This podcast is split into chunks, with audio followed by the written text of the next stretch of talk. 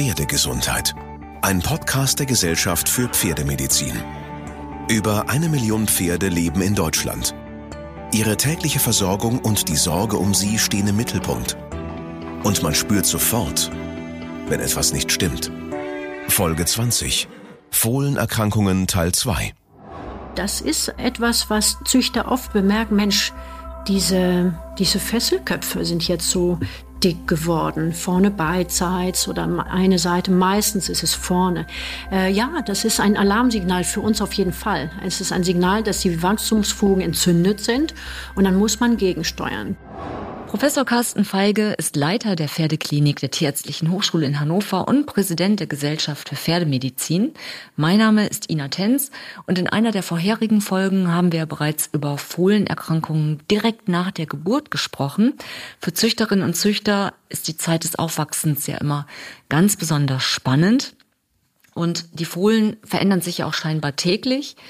Gut ist, wenn alles gut ist, aber es gibt auch Dinge, die leider nicht immer so gut laufen. Was sind die Auffälligkeiten? Genau darüber sprechen wir heute und wir haben auch wieder einen Gast. Heute bei uns Frau Dr. Monika Fenner. Monika, guten Tag. Ich freue mich, dass du heute zu Gast bist bei uns hier im Podcast. Wir haben ja schon einen Podcast gemacht zum Thema Fohlenerkrankungen und äh, heute machen wir einen zweiten zum Thema Fohlenerkrankungen. Wir haben gemerkt, dass die Zeit einfach nicht reicht für so viele Themen. Mhm. Genau, deswegen machen wir heute den zweiten. Und bevor wir loslegen, stelle ich dich gerne etwas vor. Du hast ja auch hier an der Tierärztlichen Hochschule in Hannover, an der Pferdeklinik, äh, über viele Jahre gearbeitet. Wir hatten die Freude, in meinen ersten Jahren hier noch gemeinsam tätig zu sein. Du hast dich hier habilitiert, also wissenschaftlich qualifiziert und könntest sogar Professorin werden, hast dich dann aber für die Praxis entschieden, arbeitest jetzt in einer tierärztlichen Klinik in der Nähe von Braunschweig. Deine Hauptgebiete, auf denen du tätig bist, sind die innere Medizin der Pferde und natürlich Fohlenkrankheiten. Da betreust du ein ganz großes Gestüt mit vielen, vielen hundert Fohlengeburten pro Jahr in Norddeutschland. Und das zeichnet dich sicher aus, hier als Expertin mit dabei zu sein. Hallo Monika. Hallo, Sie beiden. Meine wichtige Frage vorab, haben wir in der Folge über die Fohlenerkrankungen nach der Geburt was vergessen? Na, Gut, dass Sie fragen, weil das dachte ich, hm, ist vielleicht kurz gekommen. Ja, es gibt so ein, zwei ähm, Kapitel, die ich vermisst habe. Zum Beispiel, wenn man das Fohlen äh, sich von vorne anschaut und die Augen ganz speziell anguckt, muss der Züchter und der Tierarzt darauf achten, ob die Augenlider richtig aufliegen oder ob das untere Augenlid eingerollt ist. Das muss man registrieren und dann den Tierarzt rufen. Es ist ein halber Notfall in gewisser Form, weil die Haut und die Haare auf der Haut reiben dann auf die Hornhaut und das verträgt sie nicht gut. Die wird dann gereizt. Das heißt ja, wenn der Züchter oder Züchterin merkt, hm, das eine Augenlid ist verdächtig, dann soll der Tierarzt sicherlich angerufen werden. Und es ist ganz trivial, es ist einfach, das wieder auszurollen und ein bisschen zu unterspritzen. Ähm, das ist also keine, keine böse Sache, da muss man gegensteuern. Und, und alleine als, würde es sich nicht verwachsen, oder? Ähm, man müsste auf jeden Fall als Züchter, das kann man als Tipp geben, bis der Tierarzt da ist und der Tierarzt wird entscheiden, ob sich das alleine verwächst, kann man ähm, das Augenlid ausrollen von, von sich aus, ja. Aber meistens oder häufig ist es so, dass es sich sofort wieder einrollt. Ja, mhm. also von daher, ähm, bis der Tierarzt da ist, immer wieder hingehen und Augenlid ausrollen und dann wird der Tierarzt entscheiden, muss ich da tätig werden oder ist es so gering, ähm, dann kann der Züchter selber sozusagen durch äh, durch Ausrollen äh, dahinterherkommen. Meistens muss man aber tätig werden und das ist aber keine große Aktion. Das ist mir aufgefallen, das fehlt. Ach so, und äh, in einem anderen Gebiet des Körpers, bei Hengstfohlen, ist, glaube ich, ähm, nicht angegeben worden, dass man, dass der Züchter, Züchterin immer sich anschaut, ob das Hengstfohlen richtig gut ausschachten kann, ob er den Penis gut ausfahren kann. Es ist insofern wichtig, wenn die Vorhaut noch so verklebt ist, eine Phymose hat, dann kann der Penis nicht ausfahren und die Fohlen pinkeln aus der Hose, nennt man das, ja. Also pinkeln direkt sozusagen aus dem Präputium und pinkeln sich selber oder urinieren auf ihren Nabel. Das hält den Nabel feucht so permanent feucht. Und das ist wirklich ein hohes Risiko. Dann eine Nabelentzündung, aufsteigende Nabelentzündung, die kann sehr problematisch werden. Das heißt, hm, wenn man mehrfach am Tag hinguckt als Züchter und merkt, nee, das Fohlen schachtet nicht aus, da wird man auch den Tierarzt einmal akquirieren und nachgucken lassen. Das tut ein bisschen weh, das Ablösen sozusagen der Vorhaut. Also da, da quietschen die Fohlen schon. Man muss sich schon ein bisschen sedieren, ist aber keine böse Geschichte, muss aber schon erledigt werden. So viele ja. Details, so viele ja. Details. In der ersten Folge haben wir gesprochen über Fehlstellungen und ähm, aus Züchtersicht ist es ja oft so, da liegt jetzt ein Fohlen und das darf noch krumm und schief sein, so in Maßen natürlich. Und es entblättert sich oft ja, manchmal sind sie durchtrittig. Professor Feige, darüber äh, sprechen wir auch in der Folge vorher. Was ist aber, wenn sich das nicht normalisiert? Welche Art der Fehlstellungen gibt es zum Beispiel? Da müssen wir vielleicht nochmal ähm, zurückgehen zur ersten Folge. Da haben wir nämlich die Beugefehlstellungen besprochen. Das durchtrittige Fohlen, das äh, eben zur Welt kommt und den Fesselkopf fast auf den Boden bringt. Das ist das, was wir besprochen haben. Und daneben gibt es äh, sogenannte Achsenfehlstellungen. Das können wir vielleicht mal ganz einfach ausdrücken. Das sieht so aus, äh, dass das Fohlen entweder O-Beine oder X-Beine hat. Wir können das vielleicht gleich noch genauer erklären, aber das ist mal so der Einstieg. X-Bein zum Beispiel sagt man dann ja auch, naja, wenn sich der Brustkorb erstmal entblättert, dann stehen die Beine gerade. Also ab einem gewissen Maße, aber ist das nicht der Fall von selbst, oder? Das stimmt. Die Fohlen, wenn die auf die Welt kommen, haben die ja noch einen ganz schmalen Brustkorb und sehr lange Beine. Und wenn die Ellbogen sich dann an der, mehr oder weniger an der Brustwand abstützen müssen, dass dieses ganz zerbrechliche äh, Fohlen überhaupt stehen kann, dann werden die Beine automatisch nach außen rotiert und dann sieht das so aus, als wenn das X-Beine wären. Das ist äh, aber häufig im Bereich der Norm. Aber darüber hinaus gibt es eben auch ja, X-Beine oder O-Beine. Und jetzt müssen wir eigentlich anfangen zu differenzieren. Da gibt es solche, die kommen schon mit Fehlstellungen, mit diesen Achsenfehlstellungen auf die Welt. Das sind dann Fehlernährungen, zum Beispiel während der Trächtigkeit, also wenn die Stute in irgendeiner Form mangelernährt oder überernährt worden ist. Das kann vorkommen. Fehllagen im Uterus, äh, also in, in der Gebärmutter, werden als Ursache ähm, angegeben. So ganz genau weiß man das gar nicht. Es gibt viele Faktoren. Fakt ist, wenn die Fohlen auf die Welt kommen, kann man das zum Teil schon sehen. Das wären die praktisch, die während der Entwicklung entstehen, die sehr früh dann sichtbar werden. Die können sich aber auch in den ersten Lebenswochen entwickeln. Deswegen besprechen wir das heute, weil das eine Erkrankung in den ersten Lebensmonaten ist. Und wenn wir gerade gesagt haben, O-Beine oder X-Beine, dann heißt das ja, ähm, oder können wir das auch auf die, die betroffenen Gelenke schon beschränken. Das sind die Vorderfußwurzelgelenke, also die Karpalgelenke, wie man medizinisch sagt. Die sind am häufigsten betroffen. Die Fesselgelenke können auch betroffen sein.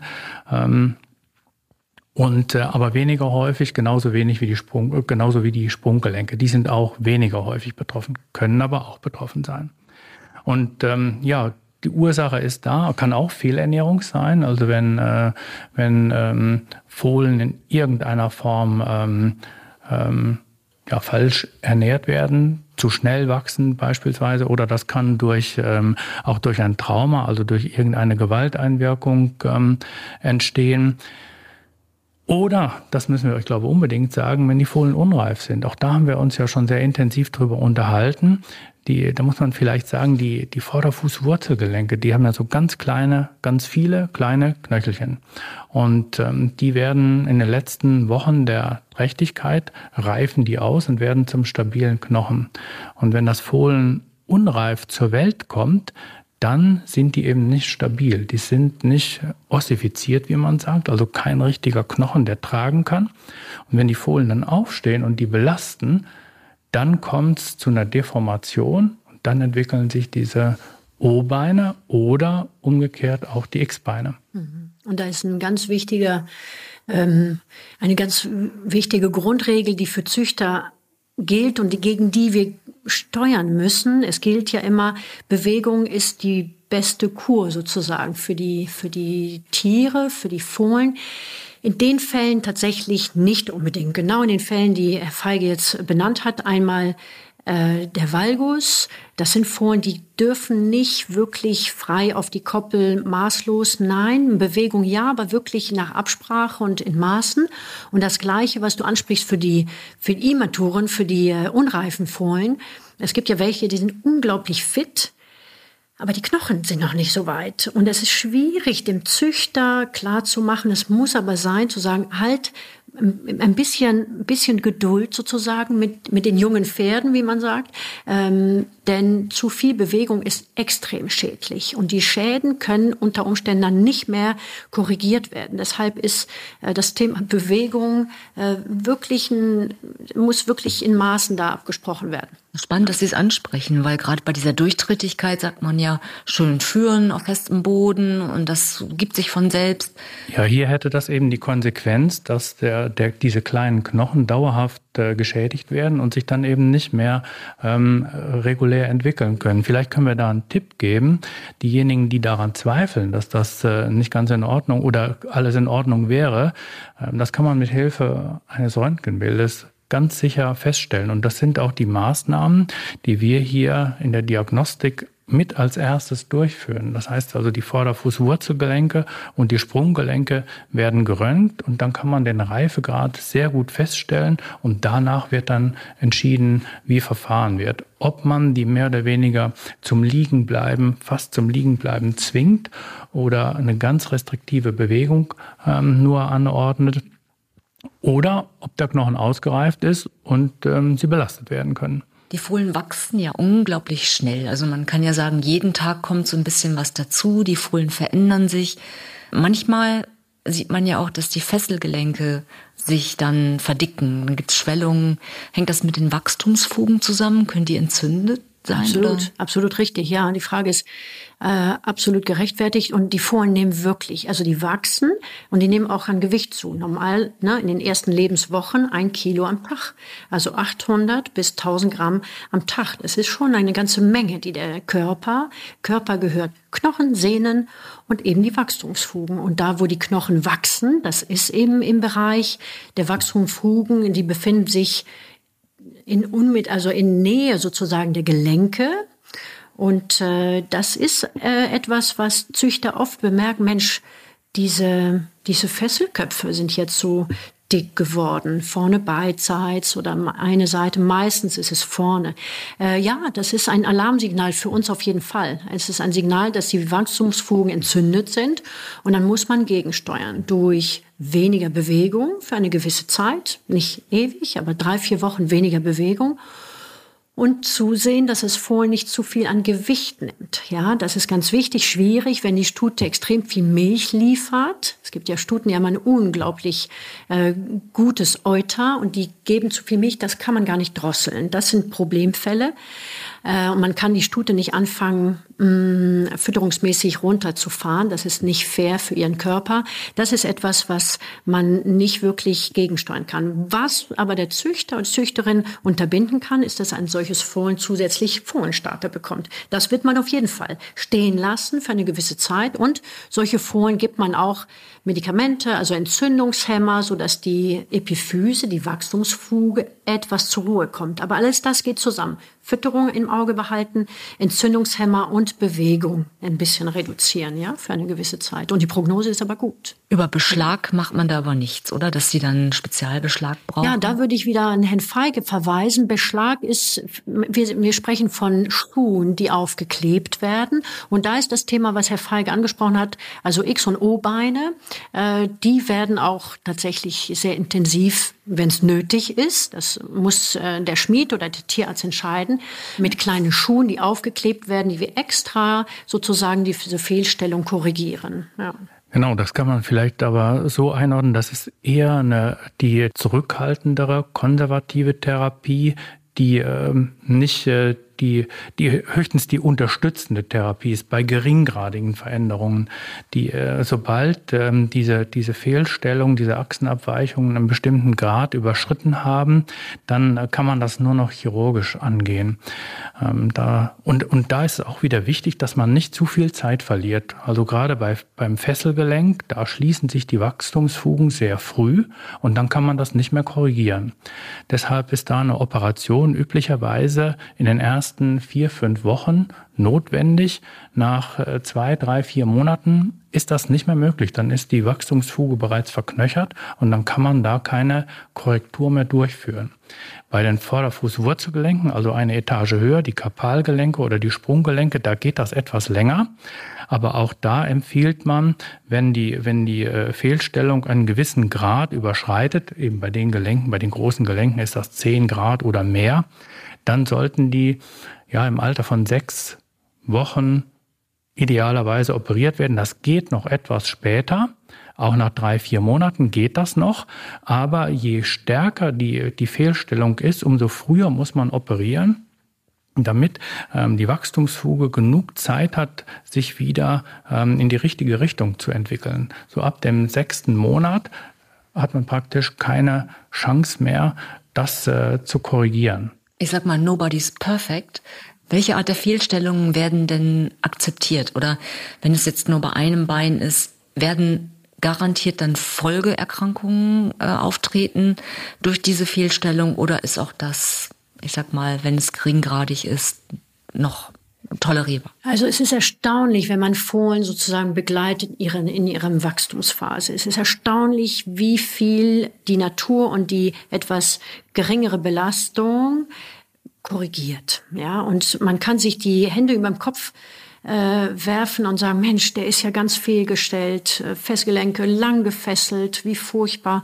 Und dann guckt man das gleiche Fohlen dann vier bis sechs Wochen später an man sollte da nicht sechs Monate weggucken, sicherlich nicht. Aber so diese vier Wochen Abstände sind vernünftig, um zu sagen, in welche Richtung entwickelt sich das. Vielleicht ein Foto machen, ähm, denn es ist erstaunlich, wie, wie viel die Natur macht. Du hast ja vorhin auch ähm, von den äh, durchtrittigen Fohlen oder es gibt ja Fohlen, die hinten beidseits, wir nennen sie windschief oder Skifahrer, ja. Und die sehen teilweise furchtbar verstellt aus. Und man sieht sie vier bis sechs Wochen später und denkt, Mensch, der ist ja ganz gerade geworden, ja. Also ähm, die, die Natur macht schon sehr viel. Es ist gut, aber solche Fohlen eben im Auge zu behalten, um frühzeitig genug zu entscheiden, so Achtung, jetzt äh, verpassen wir die Korrekturzeiten noch, die, die wir als Fenster noch haben. Ne? Ja. Und ich als Züchterin, wo sollte ich genau hingucken? Also angenommen, das Fohlen steht eigentlich optimal und plötzlich nicht mehr. Was könnte das sein? Taucht das auf? Gibt es so etwas oder? Ja, es gibt zum Beispiel Fohlen, die von jetzt auf sofort, also von einer Woche auf die nächste plötzlich vorne überwiegend steil werden. Ja, ganz steil. Das heißt, ab, also die Röhre und das, der, der Fesselbereich sind nur noch eine Linie. Das, wir haben nicht diese schöne Zehenachse. Ja? Das, der Fesselkopf ist ganz gerade. Das nennen wir Sehnenstellsfuß. Diese Fohlen ähm, oder diese Entwicklung sehen wir bei Fohlen, die plötzlich einen enormen Knochenwachstum haben. Die sind gut ernährt, die Milch ist gut, das Gras ist gut. Der Knochen wächst sehr schnell, die Sehnen nicht ganz so sehr und solche Fohlen werden steil. Das sieht man, wenn man das Fohlen beobachtet. Tatsächlich im tiefen Gras, Gras wird man vielleicht sowas übersehen. Das sollte man nicht. Man, man muss dagegen steuern. Wiederum die Fütterung überprüfen und unter Umständen ähm, ähnlich wie bei den ganz neonaten Fohlen, da ist ja auch die, der Sehenstellsfuß angesprochen worden. Solche Fohlen brauchen unter Umständen auch eine Behandlung. Das ist eine kleine kurzzeitige Infusion, die man gibt mit einem Mittel. Ähm, das wird intravenös gegeben und das wirkt auf die Calciumrezeptoren, mehr oder weniger. So ganz 100 Prozent weiß man nicht. Das ist Oxytetrazyklin. Einige Fohlen brauchen tatsächlich diese Behandlung ein, zwei Mal. Im Alter von sechs bis bis acht Wochen. Ja, es ist relativ selten, aber das sollte ein Züchter zum Beispiel nicht übersehen, idealerweise. Ne? Was ein Züchter nicht übersehen sollte, ist äh, äh, aufgetriebene Röhren oder Fesselköpfe oder eben ähm, so gebundener Gang und so. Das, das will schon der Züchter registrieren, weil das ist nicht in Ordnung. Entweder das Fohlen hat Schmerzen an den Beinen oder hat vielleicht einen Elektrolytmangel in irgendeiner Form, aber das, äh, das darf nicht geduldet werden. Mhm. Und generell Fohlen machen natürlich trotzdem durch ihre Wachstumsphasen unterschiedliche Bewegungsphasen ja auch durch. Mal gehen sie so ein bisschen klammer, dann ist der Gang wieder besser. Man versucht danach ja auch so ein bisschen das Zeigen bei Fohlenschauen zu zu takten, dass sie dann äh, gut laufen können und nicht gerade irgendwo krumm und schief verwachsen sind, was ja auch unfair wäre in der Beurteilung. Aber jetzt einmal ganz kurz ein Blick weiter nach vorne. Ab wann macht es denn Sinn, ein Fohlen oder ein Jungpferd nach OCD zu röntgen? Kann man das nicht schon im Fohlenalter oder muss man warten, bis sie zwei Jahre alt sind? Vor zehn Jahren hätte man diese Frage anders beantwortet als jetzt. Jetzt äh, man, das, die, die Kenntnisse entwickeln sich äh, laufend.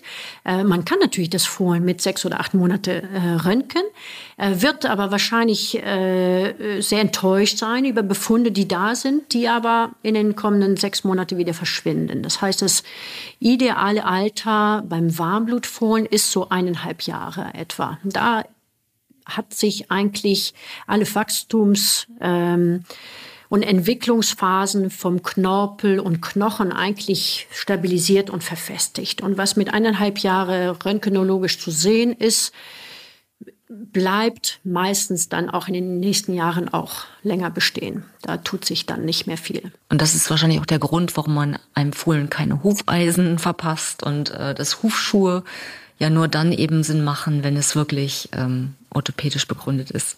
Ja, richtig, weil Hufschuhe, wie Herr Feige gesagt hat, ja, die, die werden aufgeklebt, die hindern schon die, das normale Hufmechanismus auch. Ne? Das Öffnen und sich dehnen wird durch diesen kleinen Schuh eingeschränkt. Das ist nicht im Sinne des Gesamtkörpers. Es ist immer ein Kompromiss sozusagen, ne? um die Fehlstellung etwas gegenzusteuern. Aber das ist kein Dauerzustand und ein Hufeisen ist nur in äußerst kritischen Fällen nötig, äh, bei ganz schweren Huferkrankungen, die aber wirklich sehr, sehr selten sind, zum Glück empfohlen.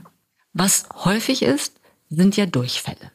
Also das Fohlen steht in der Box, die ersten Wochen, alles ist prima und auf einmal geht es los, ja. Wässriger Durchfall, oft verbunden mit natürlich für den Züchter unangenehme Gerüche, das Fohlen ist wund. Ist das normal? Muss man das akzeptieren? Und was sind die Gründe dafür? Ja, normal mm, ist im Prinzip nur der Durchfall, den wir bezeichnen als Fohlenrosse-Durchfall. Ja, das ist ein normaler, das ist ein physiologischer Durchfall, wie wir sagen. Da geht praktisch jedes Fohlen durch. Ne? So acht bis neun Tage nach der Geburt, wenn die Stute die erste Rosse macht, dass äh, dieses Phänomen hat nichts mit der Rosse der Stute zu tun. Das ist nur ein Umbau sozusagen der Darmflora, die genau parallel äh, synchron äh, stattfindet. Umbau von der fetalen Zeit zur sozusagen von dem fetalen Leben, also Leben im, äh, im Mutterleib. Äh, da ist ja eine ganz besondere Flora sozusagen um das Fohlen herum in den äh, Fruchtwasser und im Darm. Ähm, und so über die Tage nach der Geburt muss sich die komplette Darmflora im Magen, im Dünndarm, im Dickdarm umstellen auf ja, das Leben sozusagen auf der Welt. Und das ist ein, das ist ein Prozess, der dauert ein paar Tage. Ähm, und äh, das führt dazu, dass häufig eben so eine Abschürfung von Zellen, die noch eben von der fetalen Zeit da sind, die werden raus, sozusagen rausfoliert. Das führt dazu, dass ein ja, selbstlimitierender Durchfall so ein, zwei Tage zu sehen ist. Der ist meistens nicht übelriechelnd, der stört die Foren auch nicht und ist unproblematisch. Da muss man auch gar nicht gegensteuern. Genau, du musst ja vielleicht ergänzen, oder weil ja. das ja ist ja immer so gesagt worden, dass der Fohlenrosse-Durchfall, das impliziert ja, dass die Stute im Prinzip verantwortlich ist oder die Rosse der Stute. Genau, oder dass sich die Milch verändert dadurch. Ne? Aber das ist nicht so, wie die Monika das gerade erklärt hat. Es ist eher die Adaptation der Darmflora des Fohlens an die Umwelt, die ursächlich ist für diesen Fohlenrosse-Durchfall, der einfach zufällig zeitgleich wie die erste Rosse nach der Geburt auftritt. Und die Fohlen steuern ja selber sozusagen den Umbau der Flora. Man sieht ja, wie Fohlen den Kot von Stuten fressen. Ähm, und das ist normal. Das sollte auch so sein, unbedingt. Kleiner Hinweis, dass die Stute idealerweise dann vernünftig entwurmt worden ist zuvor, so dass äh, das Fohlen nicht direkt die Wurmeier äh, in seinem jungen Darm sozusagen gleich mit aufnimmt. Hm. Mhm. Und landläufig sagt man ja auch, na, Durchfall kommt, wenn das Fohlen Wasser trinkt. Es gibt ja Fohlen, die sind da ganz neugierig und spielen immer an der Selbsttränke und haben Zugang zu frischem Wasser. Hängt das zusammen? Ist das richtig? Also wir als, als Ärzte sehen äh, häufig, dass Fohlen ähm, auch Wasser trinken, wenn sie doch eine gewisse Störung haben. Wir sehen das oft, zum Beispiel, wenn Fohlen Magengeschwüre haben. Ja, wenn ein Fohlen Magengeschwür hat und es kann ein, zwei, drei Tage alt sein, da können Sie schon Magengeschwüre haben oder ein bisschen später. Ähm, Sie merken beim Milchtrinken, dass die Milch brennt. Sie merken beim Wassertrinken, dass das Wasser nicht brennt. Das heißt, da sehen wir Fohlen, die häufiger am Wasser sind als am Euter der Stute. Gut, wenn der Züchter das merkt und vielleicht einmal Rücksprache hält mit dem Tierarzt, was hältst du davon? Es gibt nämlich andere Anzeichen für Magengeschwüre. Das ist also etwas, was man beobachten muss. Und dann gibt es aber tatsächlich Fohlen, die das sind Kinder, ja, die machen auch unheimlich viel Blödsinn. Und wenn nichts anderes zu tun ist, als mit dem Wasser zu spielen oder Sand zu fressen, dann wird Sand gefressen oder da wird mit Wasser gespielt.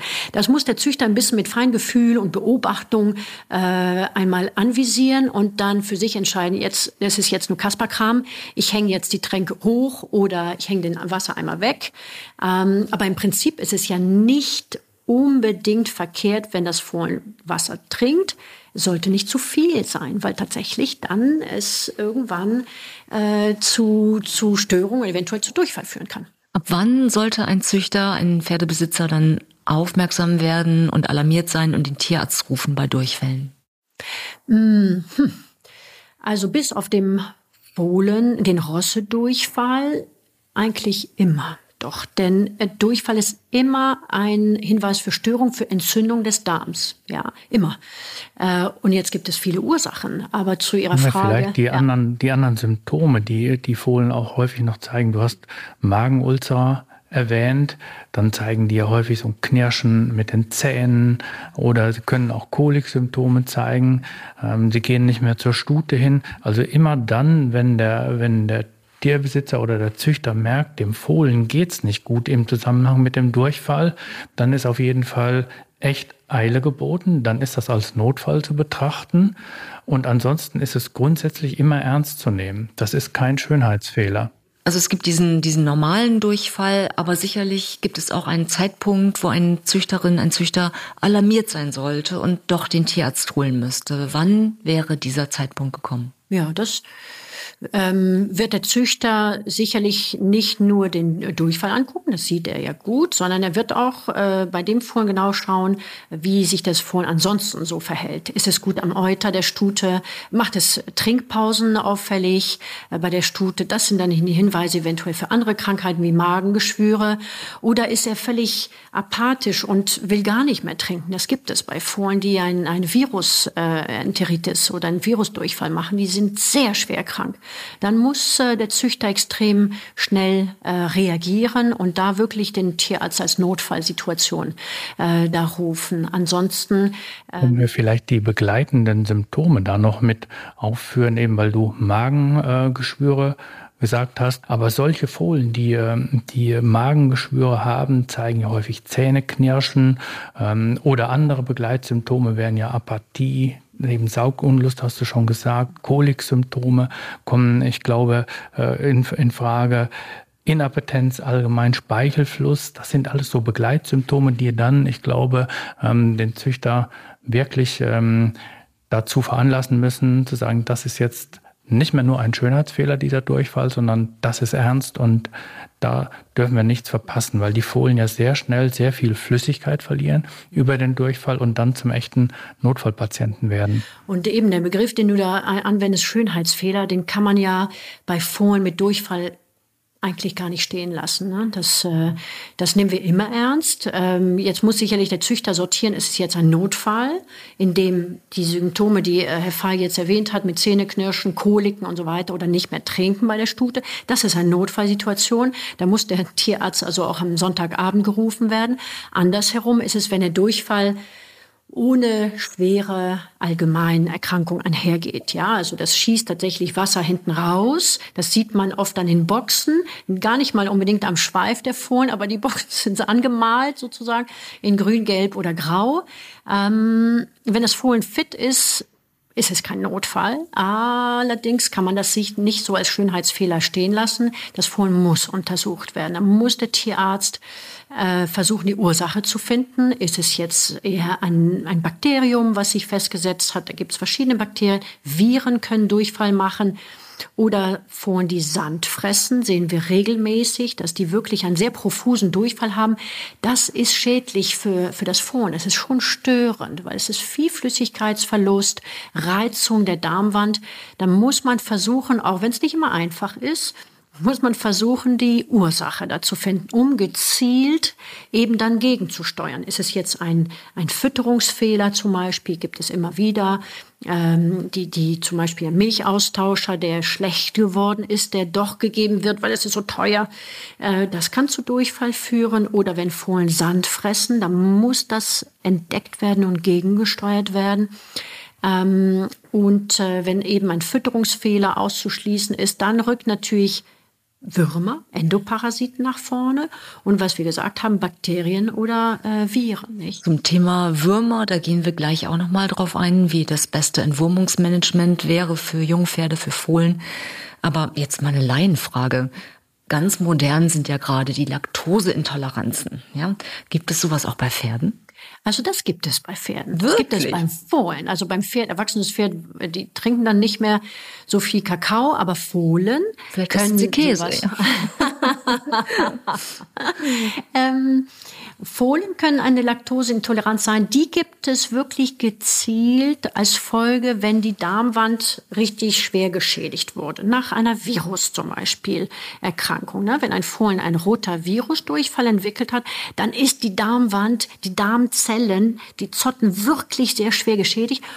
Und die, äh, die Enzyme, die sonst die Milch eben verdauen, sind nicht, werden nicht mehr produziert. Das sind Fohlen, da muss man gegensteuern mit Laktasetabletten aus der Humanmedizin. Da spazieren mhm. die Züchter zum, zur Apotheke und holen die sich diese Tabletten. Die kriegt das Fohlen so vier, fünf Mal am Tag und das reguliert wirklich sehr, sehr gut das Problem.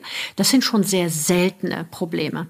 Äh, und andersherum, wenn Fohlen, das hat Herr Feige äh, off, offstage gerade gesagt, äh, wenn ein Fohlen schon sehr gestresst ist durch Klinikaufenthalt, Durchfall, dann kann man von vornherein die, diese Laktase-Tabletten den Fohlen zukommen lassen, um vorzubeugen, dass eventuell da ein Durchfall oder Kolik, Aufgasung entstehen kann. Das ist sicherlich auch ein Weg, mehr eine feine, vernünftige medizinische Betreuung sozusagen der, des Durchfalls oder beziehungsweise der Problematik Laktoseintoleranz. Vielleicht genau dazu noch mal eine Frage zur Behandlung. Wie behandeln Sie als Tierärzte diesen Durchfall? Also wenn die Ursache klar ist, welche Medikamente ah, ja. oder neue Heilungsansätze gibt es da? Mhm. Vielleicht sogar Alternative? Mhm. Was geben Sie den Züchtern mit auf den Weg? Mhm. Ja, also gut, wenn man gut ist, wenn man die Ursache gefunden hat. Wenn es ein Fütterungsfehler ist und so, muss man gegensteuern. Wenn wir ein Bakterium äh, feststellen durch eine Kotprobe, die vorweg eingeschickt wurde, äh, dann muss man nach dem Resistogramm sozusagen äh, schauen und gucken, welche Antibiotika wirksam sind. Und die sind meistens nach drei, vier Tagen der Behandlung wirklich sichtbar, für den, für den Züchter sichtbar wirksam. Das muss man also wirklich nach Laborergebnisse steuern. Mhm. Bei Viruserkrankungen ist es problematischer. Wir haben keine gezielte Antivirusbehandlung beim Fohlen. Da muss man das Fohlen, wie wir sagen, Supporting Care. Das heißt, wir müssen dem ähm, symptomatisch intensivst teilweise mit Dauertropfinfusion und, und, und, und Laktase und Omeprazol, also Magengeschwürvorbeugung. Das sind schon Intensivpatienten. Ähm, wir sind also da in, in, in Sachen Virusbekämpfung nicht ganz so effektiv. Andersrum kann man überlegen, äh, wenn man ein solches Fohlen hat mit einer Virus Enteritis hatte, also Rotavirus-Durchfall, das weil, kennt man ja gut, äh, eventuell vorbeugend für die nächste Generation oder für die anderen Fohlen auf dem Bestand. Aber das können wir vielleicht besprechen in Sachen, in, im, im Punkto Impfung. Hm, Monika, ähm, wir können, die, wir können die, den Therapieansatz vielleicht mal ein bisschen verallgemeinern. Du hast äh, die Antibiotika genannt. Ähm, das ist ja eine Ursachenbekämpfung. Gegen die Viren haben wir keine, äh, keine Medikamente, die wir ursächlich einsetzen können. Gegen Bakterien können wir das, gegen Parasiten auch.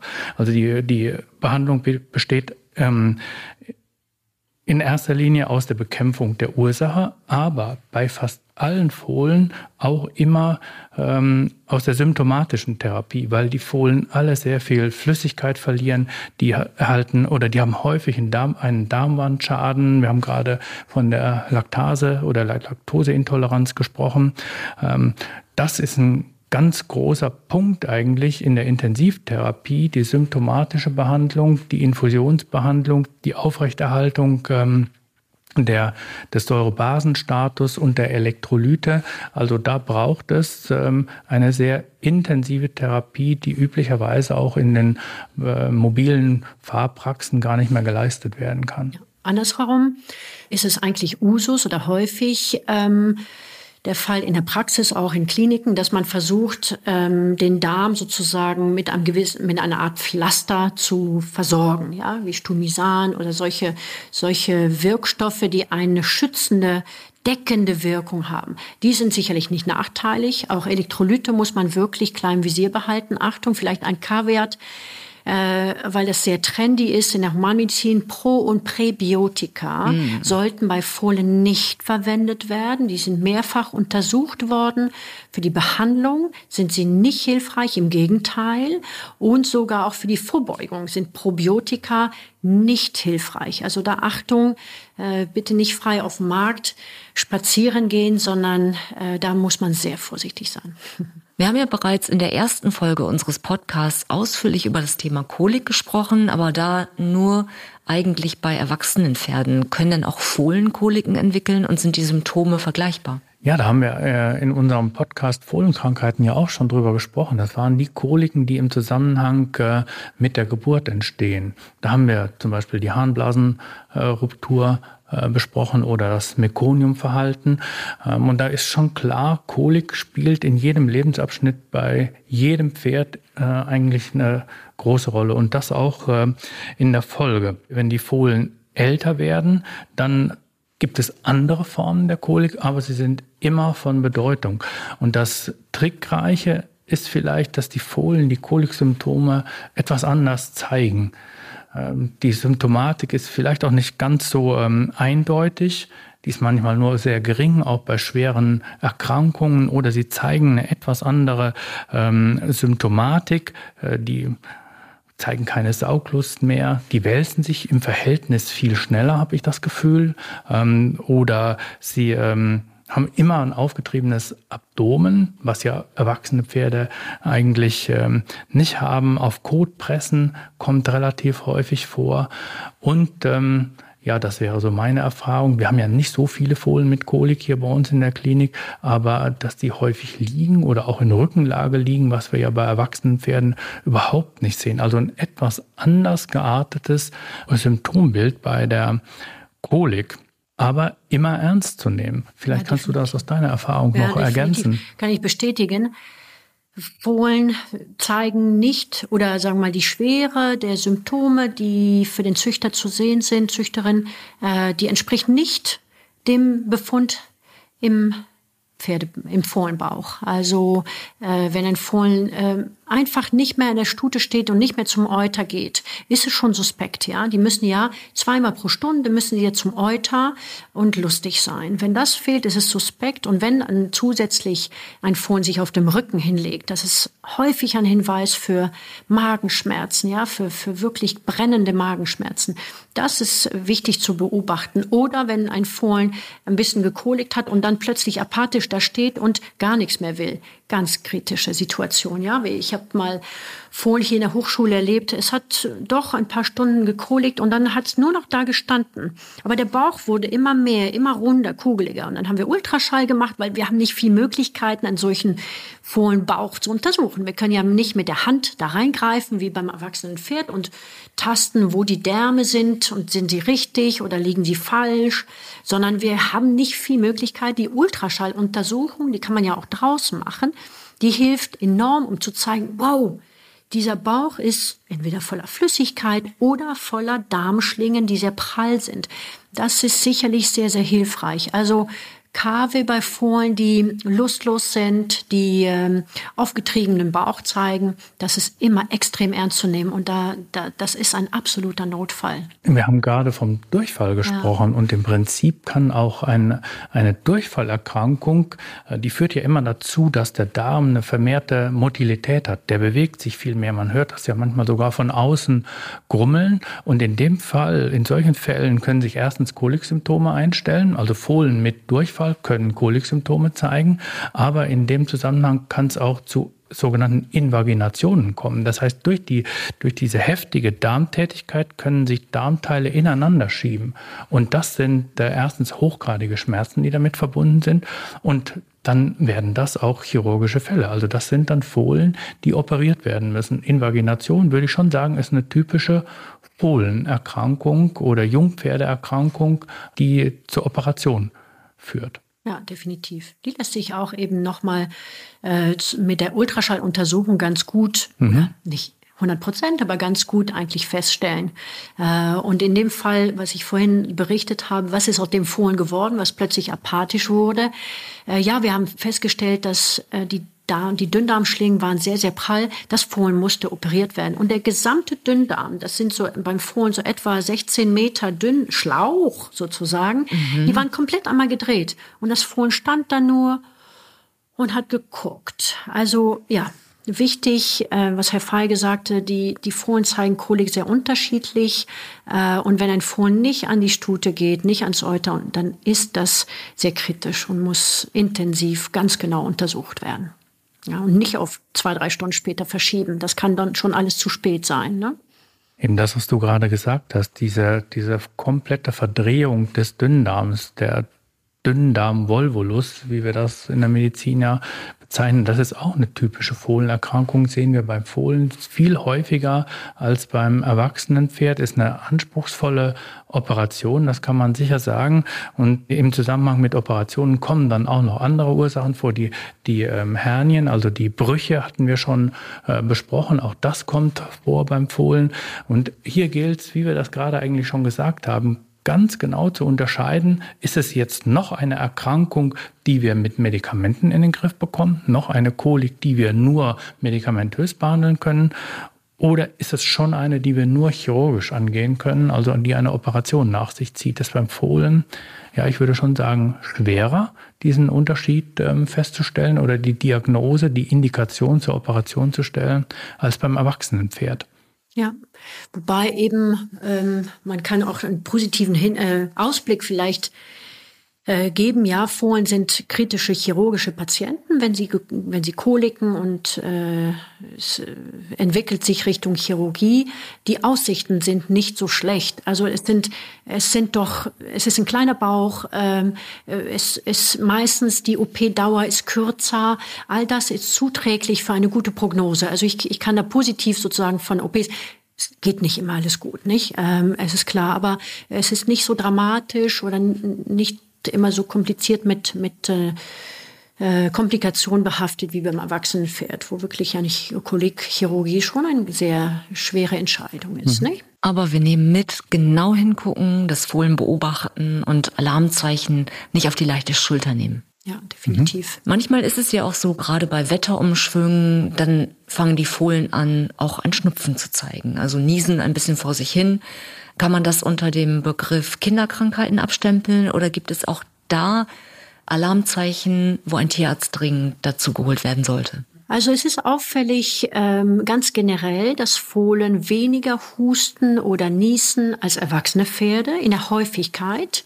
Ähm, und das ist immer etwas, äh, wo die, auch da die Züchterbesitzer nicht weggucken sollen und akzeptieren sollten, sondern wirklich, dann muss das Fohlen untersucht werden. Erstens muss Fieber gemessen werden bei einem solchen Fohlen. Das ist das allererste. Ganz wichtig. Und wenn die Temperatur über 38,5 ist, muss ein Tierarzt zitiert werden. Denn es gibt keinen harmlosen Husten oder kein harmlose eitrigen Nasenausfluss. Ne? Man sieht es manchmal, dass Fohlen so verkrustete Nüstern haben, husten nicht besonders, aber auch das ist ein Hinweis, dass die Atemwege, die Bronchien krank sind. Und zum Thema Fohlen oder Kinderkrankheiten, ja, es gibt äh, viele, viele Fohlen, die im Alter von vier bis sechs Monate ein, ein Fohlenhusten machen. Ne? Wir nennen das eine Streptococcus bronchitis. Die ist sehr, sehr häufig ähm, bei kleinen und großen Betrieben. Die ist nicht weiterhin schlimm, aber sollte sich nicht zu lange hinziehen. Und man will schon schauen, ist der ganze Körper geschwächt? Also hat das Fohlen Fieber oder nicht?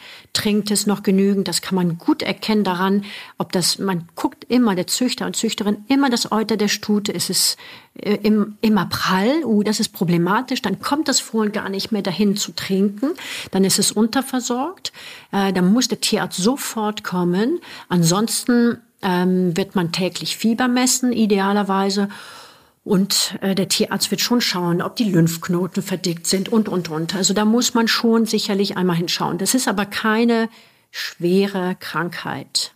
Andersherum gibt es doch viele junge Fohlen im Alter von sechs bis zwölf Wochen, die unter Umständen schwere Lungenentzündung entwickeln können. Ne? Das gibt es ja beim Kind, äh, beim Baby und das gibt es auch bei Fohlen, das gibt es auch beim Kalb und bei Schweinchen, bei Ferkel, aber bei Fohlen gibt es doch sehr schwere Lungenentzündungen, die sind für den Züchter sicherlich etwas tückischer als die Bronchitis, die man so im Absetzhalter kennt, weil die husten nicht. Das sind Fohlen, die oh, ja sind erstmal nur ein bisschen reduziert so in ihrem Bewegungsdrang. Die, wenn sie mal galoppieren, sind die ein bisschen schneller aus der Puste.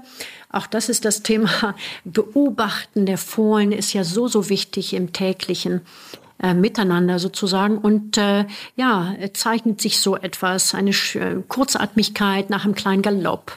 Oder ist das Fohlen wirklich in sich reduziert? Dann muss Fieber gemessen werden und dann muss ein Tierarzt schauen, ob eventuell das Fohlen eine Lungenentzündung hat. Denn die zeigt sich ganz klar für den Züchter dann mit Nasenausfluss, erst wenn die Lunge schon sehr schwer beschädigt ist. Und das ist sicherlich im Sinne des Fohlens und des Züchters, Züchterin, äh, wenn diese Anzeichen schon früher, sagen wir mal, angefasst wurden und der Tierarzt wird eine Blutprobe nehmen, wird eventuell die Lunge abhören, ganz, ganz fein und hören, hm, da sind einige Lungenareale, da höre ich keine Luft mehr, der wird wahrscheinlich eine Lungenentzündung haben.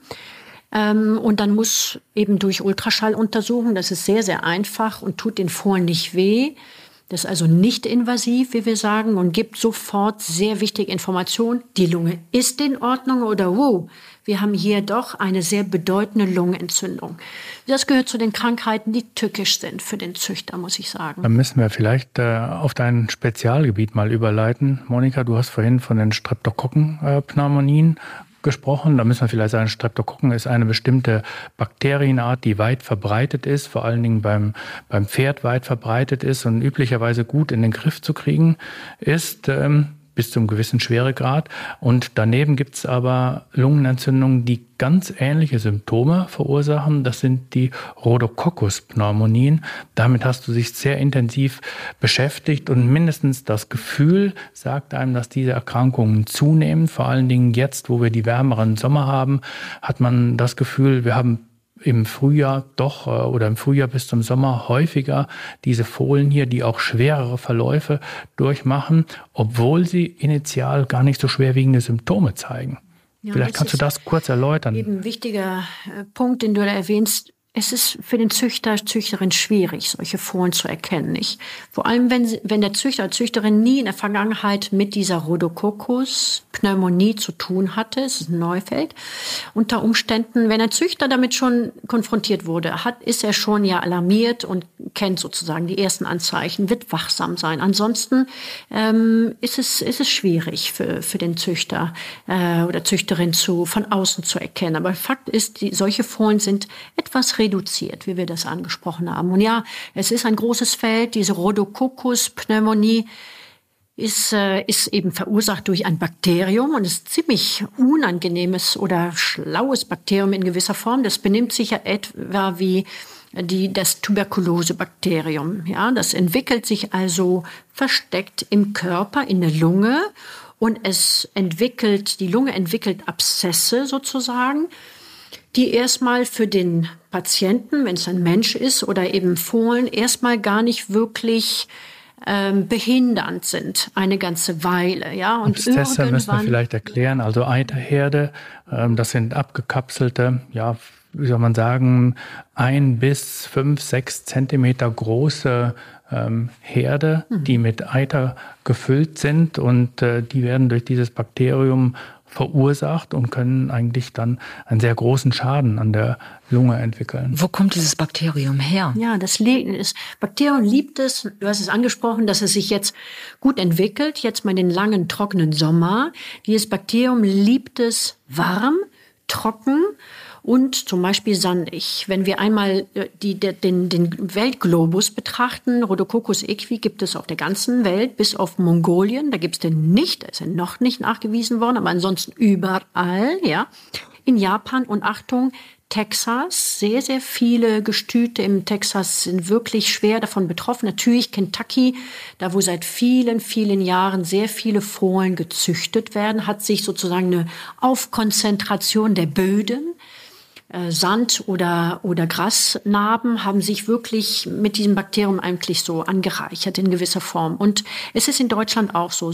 In Bayern, in, in der Schweiz gibt es ganz wenig, weiß ich, aber sporadisch. Aber in Bayern, ähm, in Holstein, Westfalen und Mecklenburg-Vorpommern ist einfach der Keim in der Lage, relativ gut zu überwintern in den Böden wenn der Winter nicht zu kalt war. Also minus 20 verkraftet er nicht, dann geht er kaputt.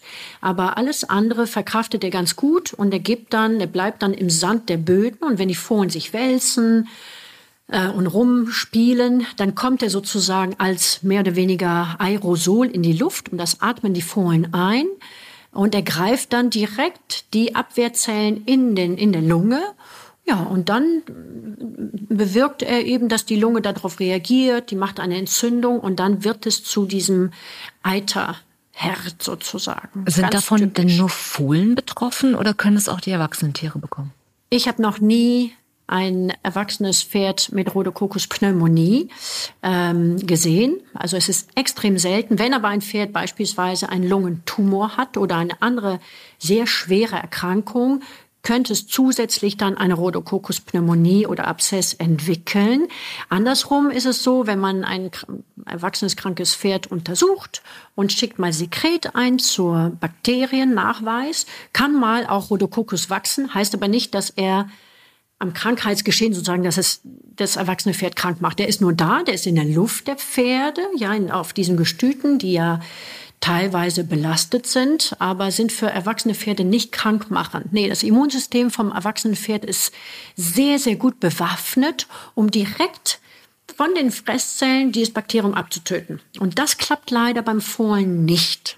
Und Laienfrage, dagegen eine Impfung zu entwickeln, gut, das geht bei Bakterien eher schwieriger, aber äh, Gibt es da ein Medikament, das vielleicht in der Forschung gerade ist? Monika, da musst du jetzt äh, deine Forschungsergebnisse vortragen, äh, weil wir natürlich das, äh, das äh, Problem haben, das äh, ist ja gerade schon angeklungen, das ist so ein ja, eher schlaues Bakterium, das lebt nämlich nicht wie alle anderen irgendwo, sondern das geht in die Zellen und ist dann erstens für die Diagnostik sehr schwer ähm, zu ähm, zu erreichen. Eben, du hast gerade gesagt, wir weisen das manchmal nach. Das heißt also, der Nachweis mhm. im Labor ist sehr schwer. Ja. Häufig weist man andere Keime nach, wird dann auf eine falsche Spur gelenkt, weil dieses Bakterium eben in den Zellen lebt und das macht die Behandlung auch so schwierig. Und jetzt musst du vielleicht sagen, dass ihr sehr viele Untersuchungen da gemacht und dank dieser Untersuchungen haben wir sicherlich ähm, einige doch recht schlagkräftige Behandlungsmethoden zur Verfügung. Ja,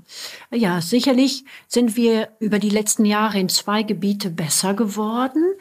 Einmal in Sachen Behandlung der Fohlen, die eine Rhodococcus-Pneumonie haben. Wir wissen, welche Medikamente gut und wirksam sind äh, und auch gut verträglich sind. Sehr, sehr wichtig, auch für Fohlen und für Begleitstute. Früher hat man Medikamente die haben das Fohlen geheilt, aber die Stute getötet durch äh, Durchfallerkrankung, nicht? Also das, da sind wir von zum Glück weg und wir sind jetzt besser geworden, auch in der Wahl, ob ein Fohlen wirklich behandelt werden muss oder nicht. Da sind wir etwas feiner sozusagen in der äh, Entscheidung für den Züchter. Pass auf, es ist noch nicht dramatisch, du brauchst noch nicht zu behandeln oder wow, der hat jetzt so und, viel, so und so viel Prozent der Lunge ist jetzt betroffen, wir müssen jetzt behandeln. Ja, also ein besserer, wahrscheinlich ein, ein vernünftiger Umgang mit den Antibiotika, weil wir betreten da Antibiotika-Klassen, die schon knifflig sind, wie Herr Feige es erwähnt hat. Das sind schon Antibiotika, die werden teilweise als Reserveantibiotika für Menschen in der Tuberkulosebehandlung verwendet. Also da sollten die Tierärzte doch äh, vernünftig sozusagen äh, die, äh, die Behandlung ansteuern. Nicht? Vernünftig insofern, äh, ist es wirklich nötig äh, und dann welche und wie lange. Ja? Mhm. Genau, dieses ist es wirklich nötig, ist gerade bei dieser Antibiotikaklasse extrem wichtig. Und da muss man sagen, durch diese ja, hohen Anzahlen, die behandelt, untersucht worden sind, die beforscht worden sind, da hat man diese Grenze sehr gut ziehen können. Wann kann ich auf eine Behandlung verzichten? Wann haben wir eine Spontanheilung zu erwarten? Also wann muss ich keine Antibiotika geben? Und im Umkehrschluss, wann ist das zwingend nötig? Und das ist, ich glaube, das sind wesentliche Fortschritte, die durch diese Forschungsarbeiten, äh, viele Doktorarbeiten, die da gemacht worden sind, die diese Ergebnisse geliefert haben und die uns jetzt zur Verfügung stehen. Spannend, denn aus Patientenbesitzersicht ist es natürlich wahrscheinlich so, dass sie sagen, ach, geben Sie meinem Pferd das, was Sie haben und zwar sofort und auch prophylaktisch, aber dass man die andere, die ja. Kehrseite der Medaille bedenken sollte, ist sicherlich auch mal eine Diskussion. Auch das habe ich gemacht, ja. Mhm. Auch wenn Züchter gesagt haben, gib ihm das vom ersten Tag an. Ja, machen wir, ist schief gegangen, kann ich nur sagen, ja. Also Aha. Also man macht ja einiges mit als als, äh, als Tierarzt immer mit feiner Beobachtung, aber also das, da sind wir von weg, von, von der äh, Antibiotikagabe vom ersten Tag an sozusagen, auch im Hinblick auf Rhodococcus Pneumonie, das machen wir nicht. Und was Herr Feige gesagt hat, ja, wir können jetzt die Behandlung doch maßgeschneidert so ansteuern und für den Besitzer. Und das ist tatsächlich nur so, dass wenn ein Besitzer sagt, oh, das ist das, das ist mein Millionen äh, Pferd und ich möchte gar kein Risiko gehen, ja, dann muss man Züchter und, und Tierarzt da einen, einen vernünftigen Weg finden. Aber wir können äh, sicherlich garantieren, dass kleinere, kleinere Lungenentzündungen, Pneumonien, die müssen wahrscheinlich nicht behandelt werden, ja? Das, äh, das, also Fohlen haben schon eine gewisse Abwehrkraft. Und vor allem, was wirklich sehr interessant ist, ist, dass auch eine beschädigte Lunge kann von Woche zu Woche ohne Behandlung sich erholen. Das sehen wir sehr, sehr gut mit dem Ultraschall. Ja, wir sehen, wie von Woche zu Woche diese, diese Eiterbeulen sozusagen sich zurückbilden und die Lunge völlig belüftet ist. Also das ist fantastisch. Das heißt, ja, die Aussichten kann sich vielleicht noch anschließen. Wie ist es, wenn ein Fohlen mal diese schwere Lungenentzündung hatte und ist behandelt worden? Wie sind dann die Aussichten als Sportpferd, Rennpferd? Gut, kann ich nur sagen. Sehr gut sogar. Ja? Hervorragend. Ja. Wir waren jetzt sehr ausführlich, sehr detailliert. Alle Erkrankungen, die vorkommen können. Und dennoch die Frage, was ist selten? Welche seltenen Fohlenerkrankungen in den ersten Lebensmonaten sind Ihnen in Ihrer Laufbahn begegnet oder Professor Feige? Ähm, was gibt es für besondere Phänomene?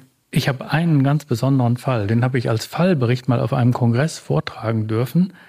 Das war eine sogenannte juvenile Epilepsie. Oh.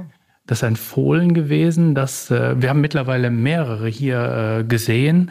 Das kommt vor, ist aber ausgesprochen selten. Und diese Fohlen entwickeln so in, in den ersten Lebenswochen bis Monaten ähm, in der Regel eine generalisierte Epilepsie, das heißt äh, epileptische Anfälle. Das geht so los, dass sie, so einen starren Blick äh, haben. Das sieht aus, als wenn sie nicht richtig sehen könnten. Dann werden sie zunehmend äh, steifer und kippen dann um. Und dann kommt so eine Krampfphase, wo sie äh, also Konvulsionen entwickeln. Äh, das sind Krämpfe rudern praktisch in Seitenlage. Und irgendwann ist dieser Anfall vorbei und die, das sieht dann aus, als würden sie wach, stehen wieder auf und dann folgt meist so eine Phase Harnabsatz, Kotabsatz. Dann sind die müde, noch benommen und oftmals bleibt das noch über mehrere Tage ähm, so. Solche Anfälle, die können sich wiederholen den Abstand kann man nicht vorhersehen, aber die gute Nachricht ist, ähm, es kommt immer zum Verschwinden der Erkrankung, meistens so im Alter von einem halben Jahr bis zum Jahr. Das hat also eine ganz gute Prognose. Es ist sinnvoll, ähm, das zu behandeln, weil mit jedem Anfall wird die Heilungsaussicht etwas schlechter, aber grundsätzlich ist die Aussicht immer gut. Woher kommen diese Epilepsien und wie werden die behandelt? Also wir sehen das äh, häufiger bei Araberfohlen zum Beispiel. Ähm, also von daher ist das eine, sicherlich eine, mindestens eine familiäre Prädisposition erblich bedingt. Und die Behandlung sieht so aus, dass wir Barbiturate verabreichen. Das sind also zentral wirksame, ruhigstellende Medikamente. Die helfen da recht gut. Aber das ist keine Dauertherapie, sondern äh, die wird nur durchgeführt, bis die Anfälle nicht mehr auftreten. Du hast die Epilepsie äh, erlebt und erwähnt. Also da äh, habe ich auch eine Situation erlebt, äh, mehrfach jetzt, obwohl das wirklich zu den ganz seltenen äh, Ereignissen äh, gehört. Aber die, der Schlafmangel, also diese Pseudonarkolepsie, die gibt es auch bei Fohlen. Die ist Ach, ja beim verrückt. Erwachsenenpferd jetzt gut erkannt. Aber Achtung, auch Fohlen können meistens, weil die Mutter so eine Aufpassermutter ist, die können genau die gleichen Symptome. Und das ist ähnlich wie die Epilepsie. Also die fallen fast hin, ja. Und bevor sie zu Boden gehen, buff, explodieren sie, haben nicht diesen Grand Mal, also diese, diese Schläfrigkeit nach diesem Anfall, aber es ist sehr anstrengend für die Fohlen und die werden krank. Also das, das wird ein, eine Züchterin, ein Züchter unbedingt registrieren und unbedingt muss man ganz einfach die Haltung überdenken, dass die Stute das Fohlen mal schlafen lässt. Ganz wichtig. Also das ist aber, gehört zu den seltenen Sachen. Also und Sie fragten über seltene Angelegenheiten. Es gibt eine Erkrankung, die kommt immer wieder vor. Das ist mehr oder weniger eine, eine Art, ein bisschen Missbildung nämlich, äh, wir nennen das Luftsack. Tympanie. Also wenn ein Fohlen auf einer Seite im hinteren Ganaschenbereich zwischen Kopf sozusagen zwischen Unterkiefer und Hals plötzlich bupp eine richtige Schwellung macht auf einer Seite oder manchmal auf Moment, beiden ich Seiten. Dich kurz. Ja. Ich glaube, wir müssen kurz erklären, was der Luftsack ist. Ach so. Das der, ist gar nicht bekannt. Der ne? Luftsack, das ist, äh, wir kennen ja. das vom Menschen, vom Tauchen. Ja. Wenn wir einen Druckausgleich machen, es gibt eine Verbindung vom Rachenraum mhm. zum Mittelohr. Die Eustachische Röhre? Genau, das ist die Eustachische Röhre und die Eustachische Röhre hat beim Pferd eine ungefähr faustgroße Aussackung. Und die liegt genau, ähm, ja, man kann sagen, auf Höhe der Ganaschengegend, am Übergang zwischen Unterkiefer zur Ganaschengegend. Und äh, dieser Luftsack, von dem reden wir jetzt gerade. Das sind ganz wichtige Blutgefäße, die da durchlaufen, Nerven, die da durchlaufen. Ähm, die Funktion kennt man nicht so wirklich, aber er ist da und er erkrankt relativ häufig. Und die Luftsacktympanie, die die Monika jetzt bespricht, gehört da unbedingt dazu. Und es ist oft eben doch schon im Fohlenalter, dass diese, der, der, der, der Austritt von Luft, wenn ein, wenn ein Pferd, wenn ein Fohlen schluckt, dann kommt über diese ostasche Röhre Luft rein und raus aus diesen Luftbereiche, also Luftsäcke. Und das ist ganz normal. Wenn aber diese Ausgangs Kanäle nicht ganz gut sozusagen gebildet sind, dann bleibt die Luft eingesperrt in diesen Luftsäcke und das führt dazu, dass die, dass die Fohlen aussehen wie Frösche, so ein bisschen richtig, das beult sich aus und wenn man drauf klopft, dann ist es nicht hart wie bei einem Bluterguss oder bei einem Abszess, oder, sondern oder Druseverdacht oder bei der Druse, wahrscheinlich ganz dann. korrekt, Ja. ganz genau, zum Beispiel, sondern das fühlt sich luftig, tympanisch an. Also das ist eine seltene Erkrankung, äh, kann man sehr gut gegensteuern. Die TLC Hochschule Pferdeklinik hat äh, sehr, sehr feine Methoden entwickelt, um das mikroinvasiv, wie wir sagen, also durch eine sehr elegante ähm, endoskopische Methode zu korrigieren. Also das, äh, ja, das gibt es auch. Also es ne? erfordert einen chirurgischen Eingriff. Auf jeden Fall. Das Auf ist äh, Fall. praktisch ein, ein laserchirurgischer Eingriff und da wird diese Luftsackklappe, die sich immer bei dem Schluck öffnen muss, damit die Luft ein- oder ausströmen kann, die ist bei diesen Fohlen etwas zu dick. Das ist die Form der Missbildung und die nimmt, da nimmt man ein Stückchen von weg. Kann man ein Stück wegschneiden. Das Fohlen verträgt das gut. Unter äh, Sedierung kann das äh, durchgeführt werden am stehenden Fohlen. Und in dem Moment, wo das, äh, wo man diese, diese Klappe entfernt hat, kann die Luft hin und her fließen und die Erkrankung ist behoben. Also verrückt. Ich meine, was es alles gibt. Und das ist auch sicherlich etwas, was nicht einfach so wieder verwächst, oder? Äh, Das verwächst nicht. Und ähm, es, früher wurde eben von außen die Luft abgelassen durch Reinstechen und so. Das hilft dem Fohlen nicht. Also die wirklich die einzige vernünftige Methode, die auch langfristig äh, wirklich das Problem vollständig behebt, ist diese feine mikroinvasive Chirurgie. Ne? Jetzt habe ich auch noch eine Frage. Und zwar geht es um den Bereich Haut. Oft sieht man ja bei Fohlen, dass die anfangen, sich zu scheuern und dann sogar so doll scheuern, dass riesige Stellen offen sind, das Fell ist weg. Was löst das aus und muss ich ein Tierarzt rufen, wenn das der Fall ist? Also sicherlich wird man sich das Fohlen da ganz genau angucken, ja, als äh, Züchter, Züchterin. Denn es gibt schon äh, Ektoparasiten, wie wir sagen, also Milben teilweise sind bei Fohlen relativ selten, aber Haarlinge können auch Fohlen betreffen und die stechen und jucken und das führt dazu, dass ein, zwei oder alle Fohlen eben befallen sind, weil die ja zusammen spielen und das, das, da muss gegen gesteuert werden. Da muss gegen die Haarlinge, äh, muss ein Tierarzt eine Behandlung da ansetzen. Ansonsten kann zum Beispiel, und es ist häufig der Fall, bei Fohlen, die so drei, vier, fünf Monate alt sind, die vielleicht dann so einen kleinen Immuntief, also ein Tief in dem Immunsystem haben. Das ist so ein bisschen die kritische Phase, so mit drei, vier Monate. Die können mal auch einen Pilz entwickeln und das sieht ziemlich fürchterlich aus, weil die Fohlen sehen ein bisschen aus wie Mottenfraß, also mit vielen Opfer. Ja, genau. Ich hatte mal Brandopfer. einen. Oh Gott.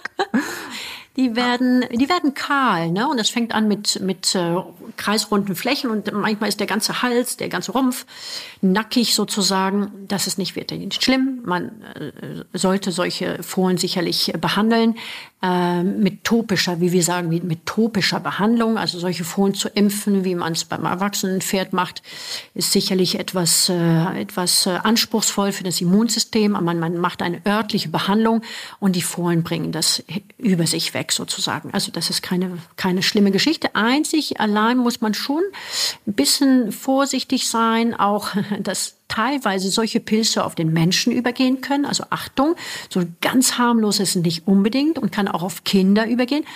Ähm, das ist nicht sehr angenehm. Deswegen wird man da ähm, den Umgang ein bisschen und die Pflege solcher Fohlen ähm, ein bisschen sorgfältig angehen. Ne? Nicht, also ein bisschen hygienischer sicherlich äh, an solche Fohlen rangehen. Oft geht es ja auch richtig los mit den Kinderkrankheiten nach dem Absetzen.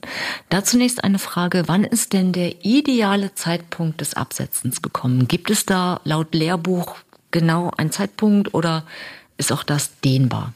Also ideal wäre das, was die Natur vorgibt, nicht wahr? Die Natur macht es ja ähm, im Zweifelsfall besser als das, was wir Menschen jetzt der richtige Zeitpunkt ist. Und in der Natur ist es so, dass es meistens in einer Herde ein schleichender Prozess ist. Das heißt, wenn das nächste Fohlen kommt, dann wird das der Jährling sozusagen abgenabelt.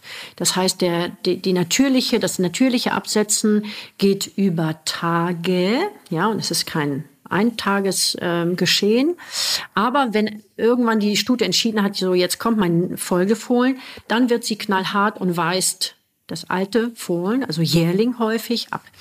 Äh, das wäre die äh, ideale Situation. Man muss nur bedenken, sicherlich, dass äh, in der Zeit äh, zwischen sechs Monate und zwölf Monate das Fohlen oder Jährling dann weiter an der Stute säugt. Und das ist schon für die Stute sehr anspruchsvoll äh, und ermüdend teilweise. Deshalb ähm, hat sich eigentlich traditionell so eingespielt, dass ähm, im Alter von fünfeinhalb, sechs Monate äh, das Fohlen getrennt wird von der Mutterstute. Und äh, das ist auch vom Immunsystem her äh, ein, äh, ein vernünftiger Zeitpunkt. Ähm, es ist immer Stress für, für die Fohlen, ähm, wenn man das im Hauruck-Verfahren macht. Ideal, muss ich sagen, und das machen sehr, sehr viele Züchter, die ein paar mehr Stuten und Fohlen haben.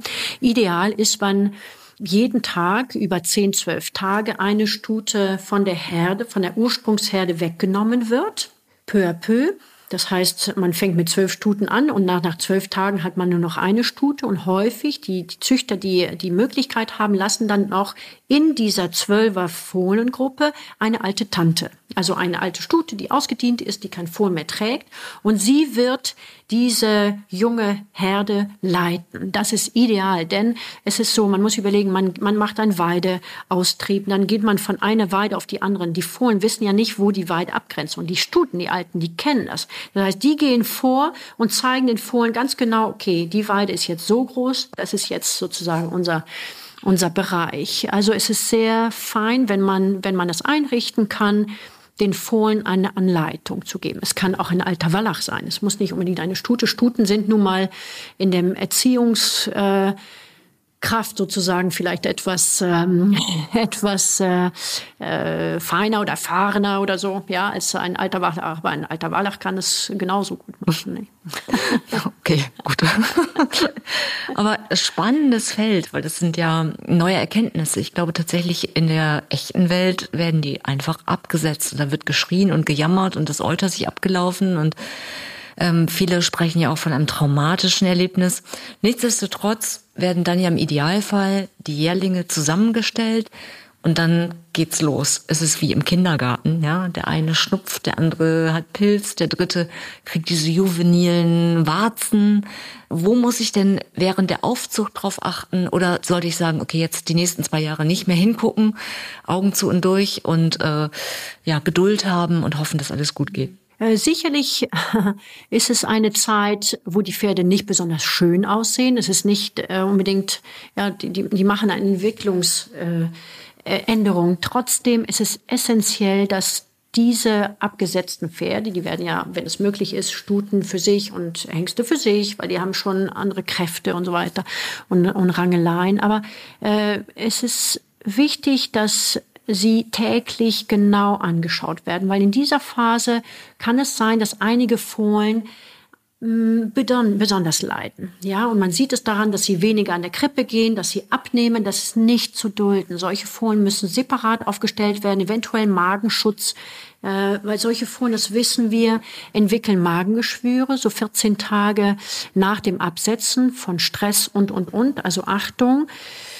Wenn das Fohlen aber prächtig aussieht und toll an der Krippe ist und rumtollt, ist das alles in Ordnung. Aber ja, die, die zwei bis vier Wochen nach dem Absetzen müssen genau beobachtet werden. Ja.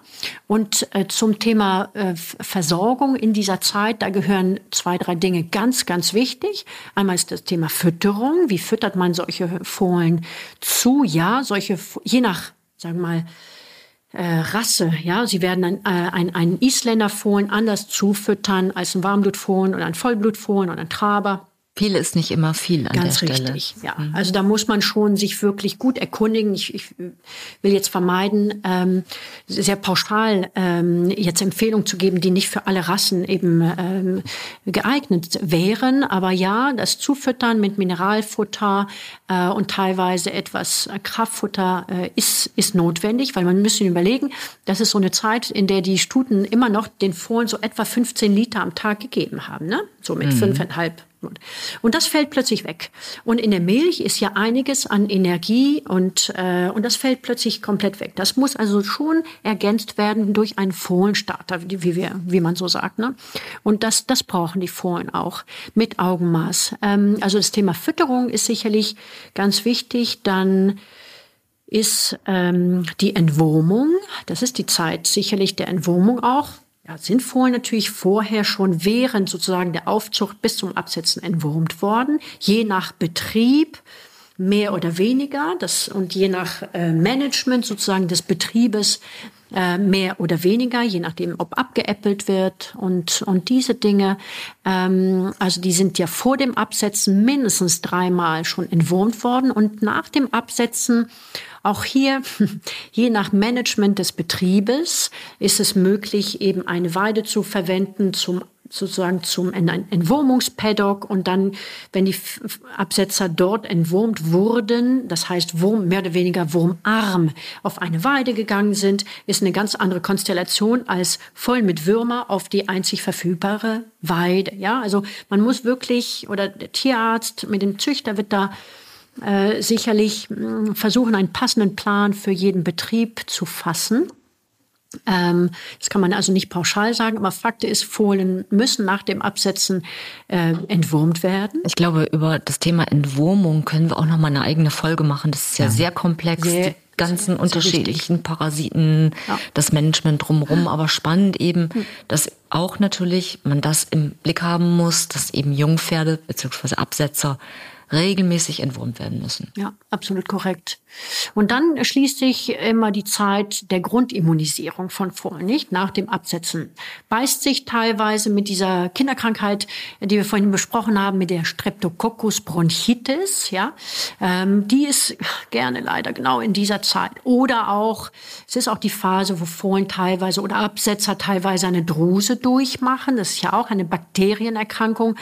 Man will ja nicht in einem kranken Körper rein impfen. Das heißt, das sind so Situationen, die kommen den Züchtern und den Tierärzten ein bisschen in die Quere, wenn man merkt, oh, ich, ich wollt, wir wollten nächste Woche impfen, zack, und jetzt geht es los mit der Husterei, dann muss man eben warten. Man wird nicht in diese kranken Tiere rein impfen. Und das verschiebt teilweise die Impfung auf vier bis acht bis zehn Wochen später, weil ja, das, die, diese Streptokokken gehen ja von einem Fohlen zum nächsten, nicht alle auf einmal. Also das ist äh, sicher der passende Zeitpunkt zu erwischen für die Grundimmunisierung ist immer ein Ratespiel, ja, Und für die Grundimmunisierung mhm. ist Tetanus zuallererst. Wir können vielleicht so allgemein die Empfehlungen mal sagen. Grundsätzlich gilt, dass äh, wenn Stuten ordentlich äh, geimpft sind, also regulär geimpft sind, wie die Empfehlungen das vorgeben, dann äh, sind die Fohlen üblicherweise bis zum äh, sechsten, fünften, sechsten Lebensmonat geschützt. Wenn man äh, die Antikörper äh, gegen die einzelnen Erkrankungen im Blut bestimmt, dann findet man, dass die unmittelbar mit der Kolostromaufnahme stark ansteigen und dann über das erste halbe Jahr deutlich abfallen. Und dann sollte man impfen, dass die Fohlen eben dauerhaft gestützt sind. Also in der Anfangsphase sind sie immer noch sehr gut über die Stute geschützt und anschließend sollten sie dann geimpft werden.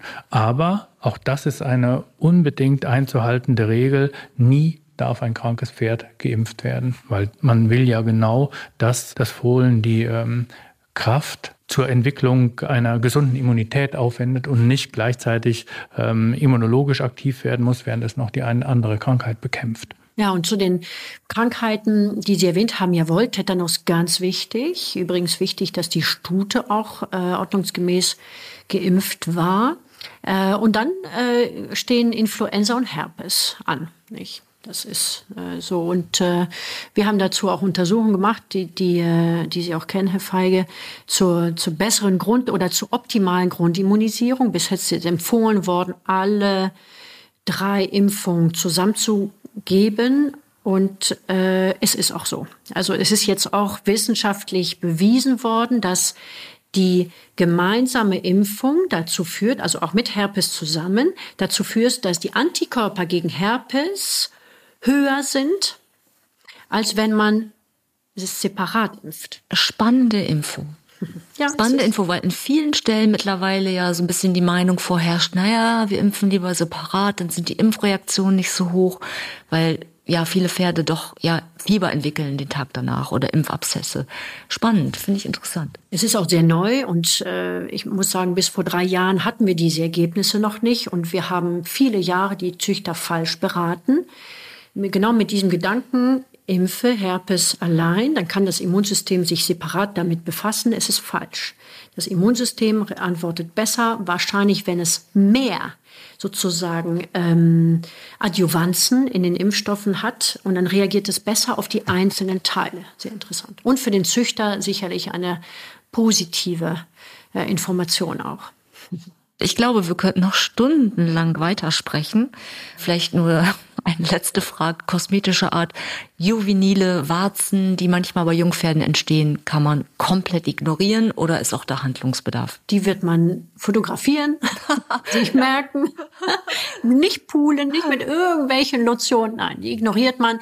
Die können wirklich auch verstellen. Ne? Also es gibt schon wirklich Fratzen da in der Zeit. Aber das ist nicht weiterhin schlimm. Das behindert die, die Pferde nicht. Man ein Auge drauf. Man möchte nicht, dass sich das hochgradig entzündet. Ich habe es aber noch nie erlebt, wobei wirklich das ganze Maul teilweise auch da wirklich verwuchert ist sozusagen. Aber dann, dann müssen wir die Erkrankung, wenn wir sie jetzt so ansprechen, vielleicht auch noch etwas erklären. Gerne. Das sind sogenannte Weidewarzen. Das ist der, ich glaube, der umgangssprachliche Begriff, weil sie häufig bei Jungpferden auf der Weide auftreten, so im Alter um die zwei Jahre.